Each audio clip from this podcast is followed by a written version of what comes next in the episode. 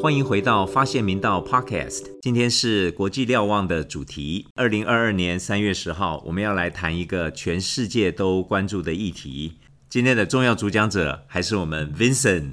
Vincent 你好，校长好，各位听众朋友大家好。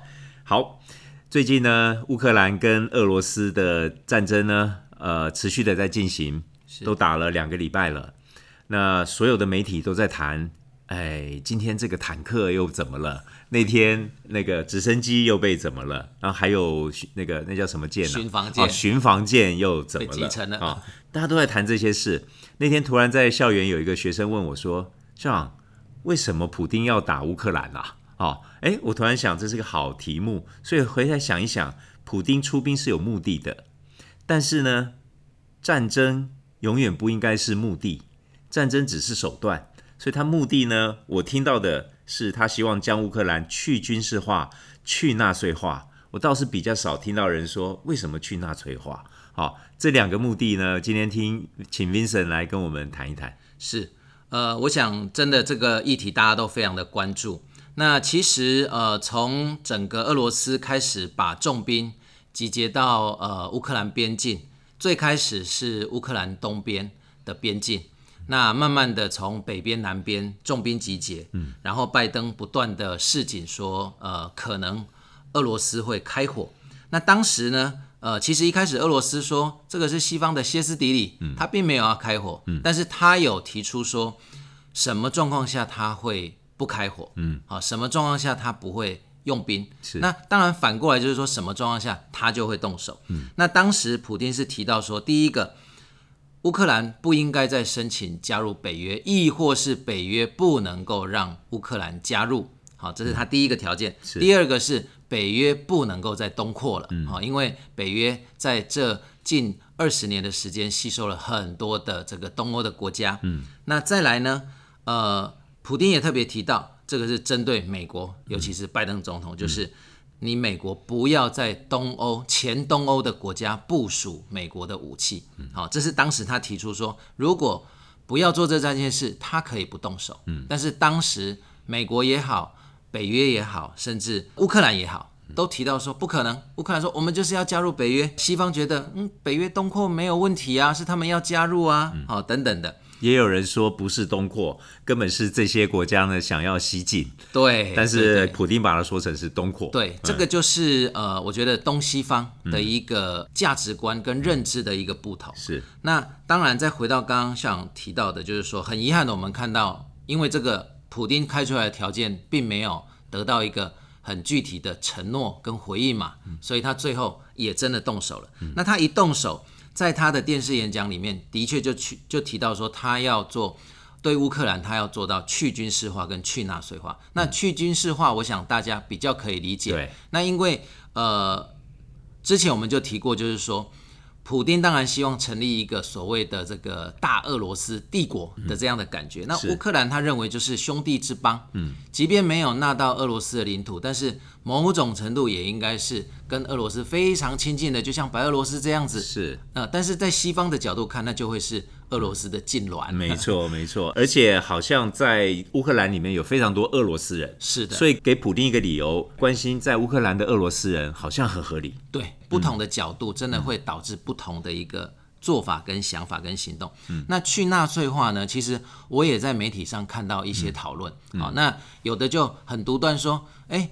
呃，乌克兰是乌克兰人啊，他们又不是德国人，又不是德军纳粹。对，那普丁是不是疯啦？怎么会讲说要把它去纳粹化？对，而且 Zelensky 好像他有犹太血统。对，他说纳粹是迫害犹太人的，我是有犹太血统，我怎么可能纳粹化？对，但是这只是在浅层上面看纳粹。是，好，那说他纳粹化其实是有原因的。对，我觉得这个部分，呃，就我看了两篇，普丁在整个对乌克兰进行军事行动。发动战争前，他有发表了两篇的电视新闻演讲，嗯，好像很长，万字，对，万言字。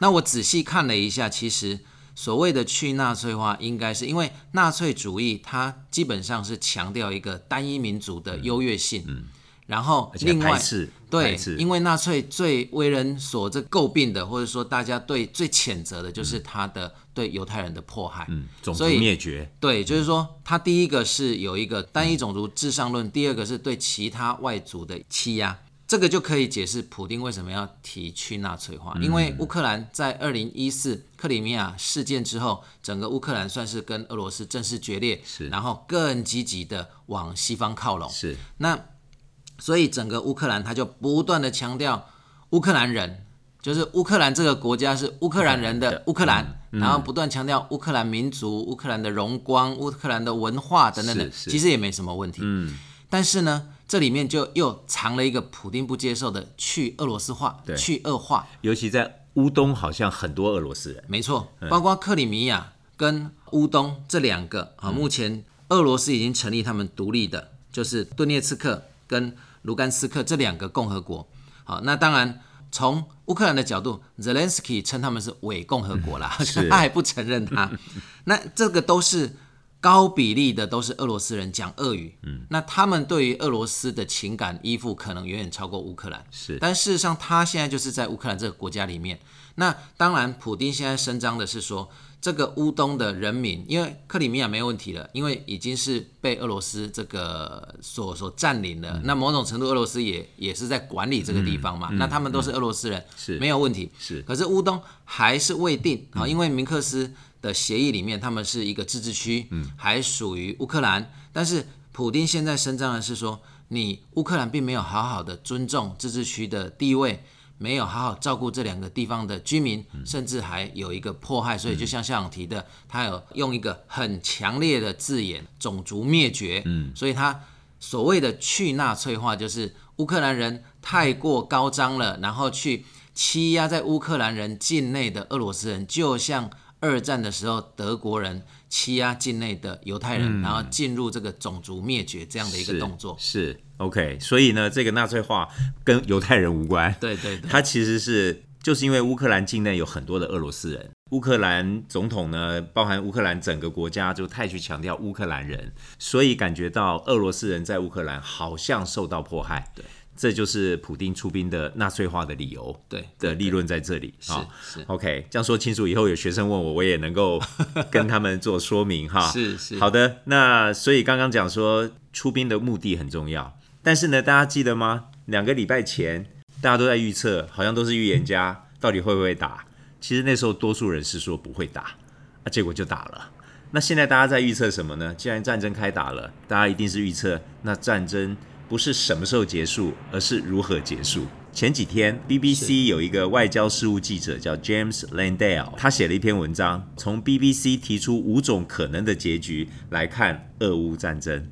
那我们接下来呢，就一个一个来谈谈看这五种可能的结局到底是怎么样。好，其实第一种跟第二种很接近，我们一起谈。第一种叫速战速决，第二种叫持久战。当初我记得普丁呢，可能觉得四天就拿下来了，对，结果一下两个礼拜，呃，但是两个礼拜也不算太长，嗯，所以速战速决到底还有没有可能？那持久战如果打下去，当然劳民伤财，是但是如果持久战又对谁有利？Vincent 怎么看？好。那当然，一开始，呃，我想普丁一定是觉得说速战速决是他最理想的画面嘛，然后把这个乌克兰去军事化、去纳粹化，然后呃，乌克兰成为俄罗斯的一个呃，算是附庸国，好、这个是普丁的一个最理想的画面。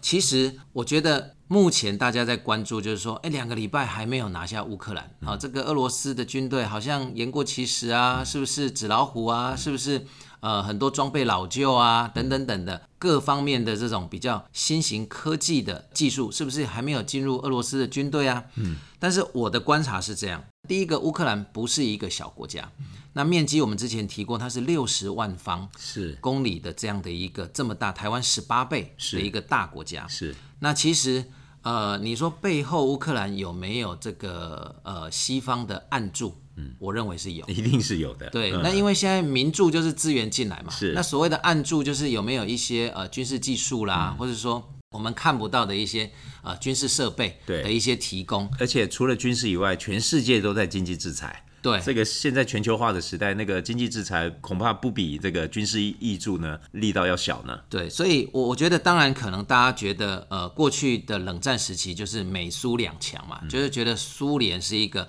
也是超级强国，一个军事大国。嗯，那他要打乌克兰，可能三天就搞定了哈。那当然，克里米亚就很快。嗯，可是克里米亚是一个呃比台湾稍大一点的一个半岛，它跟乌克兰那可不一样了，那那个差别是非常大。是，所以。呃，大家觉得说哦，三天、四天、一个礼拜把乌克兰拿下，其实也不是这样。嗯，那所以它的一个作战进入一个比较持久的部分。那如果要速战速决，其实我们比较担心的就是说力道加重。嗯，他一旦整个战事陷入僵局的时候，他扩大了这样的一个攻击的行为，甚至我们当时很担心的，因为他有说他要这个让核武准备嘛，是这个这个也是我们会很担心的。是，所以如果要进入速战速决的情形下，让俄罗斯去加大力道，然后把所有的整个军事的一个呃能量资源火力又集中在乌克兰，这个其实我想也不是我们会乐见的。但是持久战就像我们讲的，基本上也不乐见。但是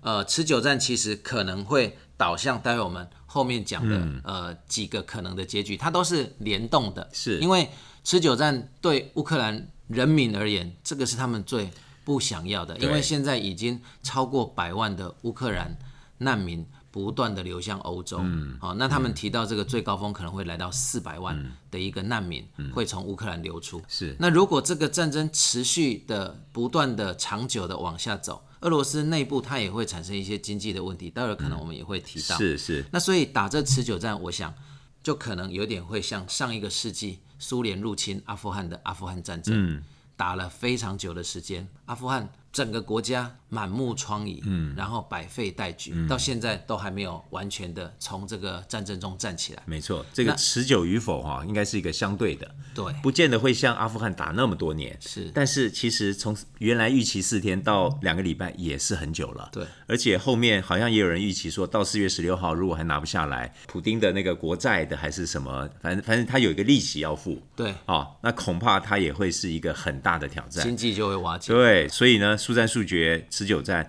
当然都是可能的，我们还得继续看这两个可能以外呢，我们再来谈哦，可能是大家最害怕的第三种。根据 BBC 说的啊，就是扩大为欧洲战争。扩大为欧洲战争这件事情，说真的不是没有可能。嗯，而且万一一旦扩大，搞不见得是欧洲而已，搞不好世界大战。是，那如果又有核武，那恐怕是一个更惨的一个状态。世界大战了，世界大战更惨啊！所以。扩大为欧洲战争的可能，Vincent 怎么看？这个我想真的是没有人愿意看到的。那目前呃，北约跟美国都不断的强调，他们不会出兵到乌克兰。那其实我想，在全世界声援或是同情乌克兰的，可能很多都会呃去责怪西方，尤其是美国跟北约，觉得说你们太懦弱了，你们为什么不出兵？为什么不帮助乌克兰把俄罗斯的军队赶回去呢？但是，一旦北约跟美国出兵到乌克兰，那真的就是全面战争，是，真的是全面战争。那我想，目前呃，北约跟美国都尽量在回避这件事情。但是，普丁已经提到了，普丁提到就是说，你的制裁不断的在升级，他也会视同那是战争。嗯，最怕就是误判情势跟擦枪走火。是是，所以战争一定有其目的，他要遂行他的政治目的。那他的政治目的，如果我今天就是要拿下乌克兰，哎，结果你们不让我拿乌克兰，还不断的加压给我，那我就要反击，让你知道说你们这个加压会付出代价。是，所以我就启动可能欧洲战争。普京搞不好是被逼着这么做，因为他其实搞不好是进入一个骑虎难下的状态。有可能。这就我们就谈到下一个可能，普京垮台。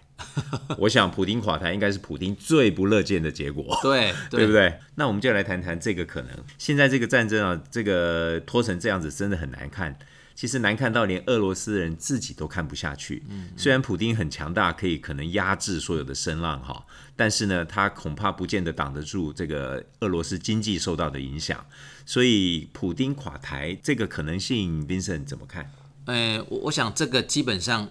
这一就回到国内的部分了，就是说垮台一定就是他的政权被颠覆掉了嘛，是。那人民起来抗争，是。那事实上我们也看到了，就是说整个俄罗斯启动战争的时候，俄罗斯境内很多的俄国人，他觉得很错愕，然后这个觉得是一个很耻辱的事，然后他们真的上街头去发声、去抗议，就是说他们不要战争。对，他们也觉得为什么要打乌克兰？是。因为事实上这个两个国家过去真的是兄弟之邦，嗯，那有很多的互动，有很多的亲戚朋友可对能都在这个两国境内互动交流。是。那一旦发动战争，很多俄罗斯人也觉得说这是在做什么，但是这个比较是情感部分的。嗯。那第二个部分最现实就是经济的部分，嗯。因为现在整个全球就开始做经济制裁，嗯。然后银行也那个 SWIFT 也把这个俄罗斯的部分的这个银行就踢出去了，嗯那所以就变成呃他们。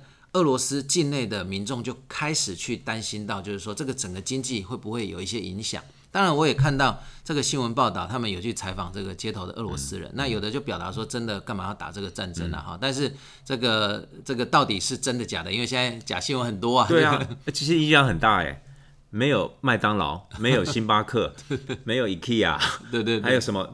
汽车风呃双 B 啦、Volvo 啦、Toyota，所有都没有了，全部都撤。很多都不服务了，国际上。可以想象对俄罗斯人生活有很大的影响。对。还有一个是俄罗斯卢布贬值，贬值的不得了，对对。哦，所以就是通膨，通膨，对，就是说这个整个货币变得不值钱，哎然后买不到东西，然后整个真的陷入一个经济上很大的压力。嗯那人民当受不了的时候，包括这个呃，目前俄罗斯最有名的反对派的人士马林尼，他现在被抓起来了嘛？嗯好、因为之前被这个普丁下毒，那他是国际上大家都很关注的，目前在俄罗斯声望最高的反对分子，嗯。他也在狱中发出来说，我们没有要战争，那我们一样也是不认同普丁。没错，所以这个部分就是要看那个力道。普丁垮台的前提一定就是战争打到非常的焦灼，嗯，然后整个俄罗斯的经济被拖垮了，嗯，那所以普丁就垮台了。这个部分，呃，如果问我个人的意见，搞不好、这个是美国最期待的画面。所以这个普丁垮台的可能性呢，嗯，不是没有哦。那最后一个呢，我们来谈谈啊、BBC 提到的外交途径，是这个可能是大部分人蛮期待的，对，呃，因为这样子的话，对双方的影响最少。最近我好像看到法国总统、以色列总理、土耳其总统好像都跟普京有联络，是是是。那是不是外交途径露出曙光了呢？是，我想，呃，外交途径本来就是在国际的整个这个情势发展上，目前为止是一个最重要的途径。包括在战争开打前，就是美国、北约、欧盟，嗯，然后包括呃乌克兰，甚至俄罗斯，都不断的提到，就是说可以透过外交途径，嗯，外交就是大家国家跟国家坐下来，大家好好沟通嘛，谈出一个这个可以接受的共识。包括现在战争虽然在进行当中，可是俄罗斯跟乌克兰已经有这个好几次的好几轮的这个斡旋跟会谈嘛。那双方各开开条件，就是回到我们刚刚讲的政治目的。那俄罗斯现在呃启动了战争，它一定有目的。那乌克兰希望你停火，乌克兰当然也会希望说我要维持住我乌克兰什么状况，包括 Zelensky 不断的强调说乌克兰不会成为卑躬屈膝的国家，或是一个示软的国家。我觉得这个是我们非常敬佩的。目前在整个外交途径上面，的确像校长讲的，有几个国家他们都在尽这个努力，但是普丁的回应哈。他还蛮坚定的，就是很硬啊。好、现在普丁停火呢有四条件，嗯，啊，就是四个条件我就停火。嗯，那第一个呢是乌克兰要停火，我觉得这也很妙。你打人家，没错，哎，说乌克兰要停止 军事行动，是。那那我就坐着给你打喽。是啊，所以第一个乌克兰要停火，嗯，那第二个要把乌乌克兰成为这个中立国呢入宪，这也很奇怪。乌克兰要成为中立国。是是第三个，乌克兰要承认克里米亚，还有承认乌东那两个共和国。是，相信可能战争也让乌克兰付出了一定的代价啦。是是哦当然，虽然 Zelensky Zelensky 呃稍微小小谈一下，就是说他是一个喜剧演员，嗯在呃当选总统的时候，一一开始大家也不看好他。对，那他在总统任内，说实在，执政的政绩也不怎么样，就是国内经济其实不 OK。不 OK 那整个呃乌克兰呢，是全欧洲 GDP 应该是最低或是倒数第二的，呃应该是应该是最后一名的 GDP 最低的国家。是是，那所以呃，他的执政的政绩大家也不是很认嗯同。那当战争开打的时候，其实很多人还唱衰 Zelensky，甚至那时候美国，我记得是 New York Times 的主编、嗯。还写了一篇文章说，哎、他这个这个呃总统的。这个假面目很快被扯下来，会露出他喜剧演员的真面目，他很快就会跑掉了，嗯就是。就不太瞧得起他。是。但是 Zelensky 的表现让大家都刮目相看，对，而且他在国内的声望越来越高，超过九成。没错，就是说他的表现，然后他不断的这个凝聚乌乌克兰人人民的意识，然后带着大家坚定的去对抗俄罗斯，然后透过媒体、透过视讯对西方演讲发话，我觉得这个是很棒。所以他现在是呃，大家觉得好像是英雄式的，可是他说他没有要当英雄，包括战争刚开打的时候，美国居然提出一个这个呃怎么讲？提出一个 idea，就是说我们可以去护送你 Zelensky 赶快离开乌克兰。嗯，当时 Zelensky 的回复，我觉得我觉得很感动。他说：“我的国家在打仗，嗯，我不是要便车，我要军备，没错我要资源。没错，没错哇。其实他，我觉得 Zelensky 好像是 the right person at the right time，因为他的演员这个背景，你看他这次善用社群媒体他的演说对其实起了非常大的效果，真的是时势造英雄了。是是是，但是呃，这两天 Zelensky 就提出了，嗯，他说他他在接受 ABC 的一个呃，就是主编的专访，嗯，那他就提到就是说。他希望有一个好莱坞式的喜剧结局，嗯，当然他还是强调他没有要投降啦，或是说呃乌克兰就这个呃屈服了，嗯，但是他会希望往和平的方向走，嗯，所以他现在已经提出说，他考虑不一定要在这个时候加入北约。乌东这两个伪共和国的承认问题可以讨论，OK，这个部分就回到普丁的停火四条件嘛。那现在他有表达说不要再加入北约了，嗯，好、那这个某种程度也有隐藏一个意涵，是不是可以停火？嗯，然后乌东可以谈嘛，嗯，类似这样。所以现在有看到露出一线曙光了。我们希望如果能够透过外交的途径，让这两个国家最后是坐下来，其实就像。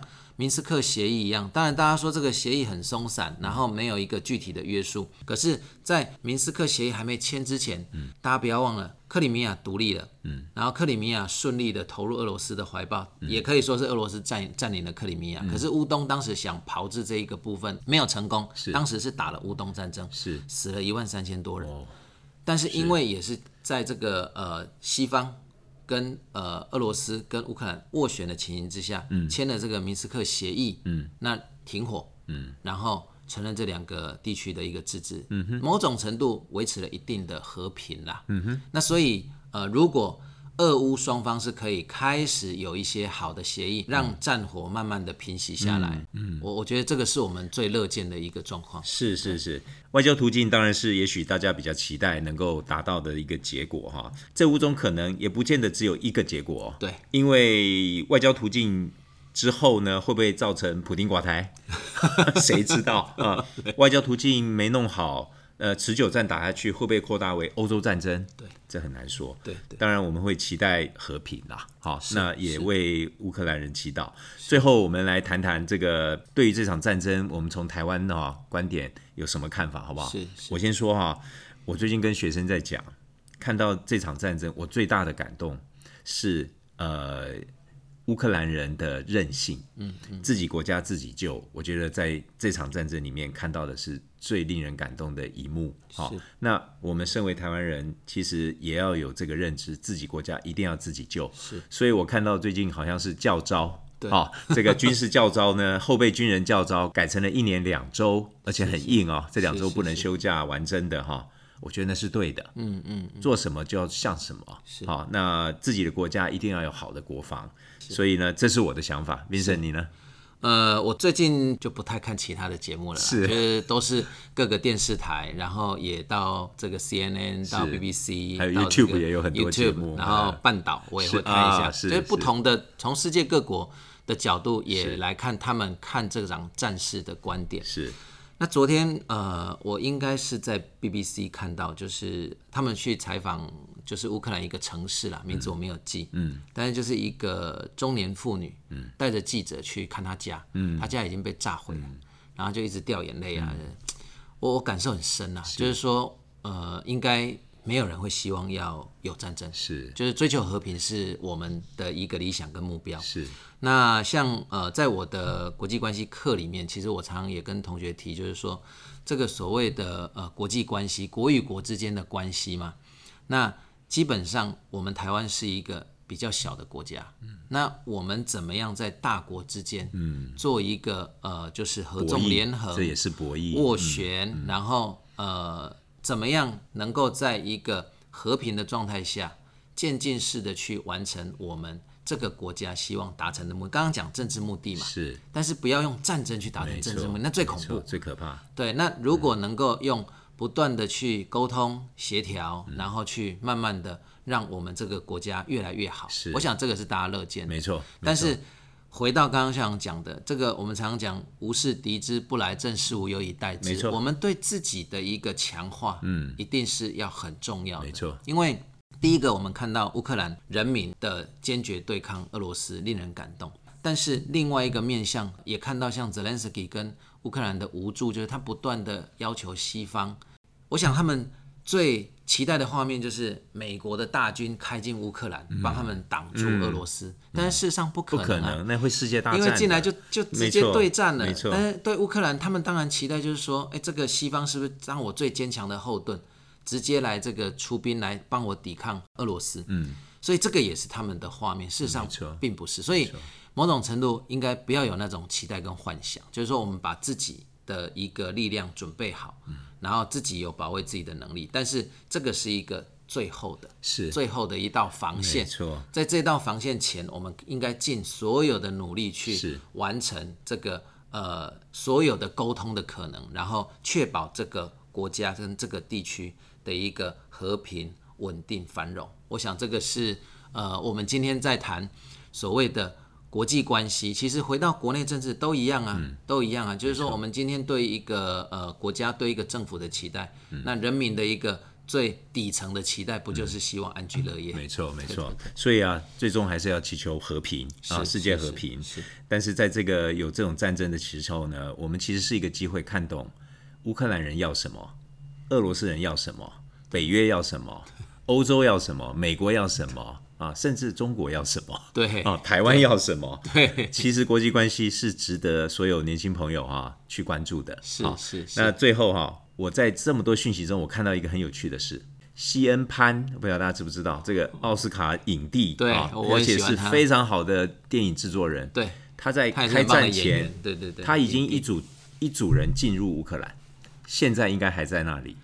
那所以呢，如果说真的如 Zelensky 所说哈，一个戏剧的结束哈，那我会蛮期待 Sean Penn 哈，西恩潘呢把这些都记录下来，下来，呃，期待好莱坞啊之后拍出一部这个大片。哦，那让他让世人搞清楚，而且从中间学习到。当然，我们希望这次战争的结束是对大家都好的，不要对乌克兰很惨，呃，也不要对俄罗斯人很惨，因为俄罗斯人合孤，哦，所以期待世界和平。对对，对，好啊，是是是那谢谢 Vincent，我们今天呃谈了这个乌克兰跟俄罗斯的的这个情势哈，期待期待，为他们祈祷。对，就一起祈祷，希望这个和平赶快降临。OK，谢谢 Vincent，谢谢谢谢谢谢。谢谢。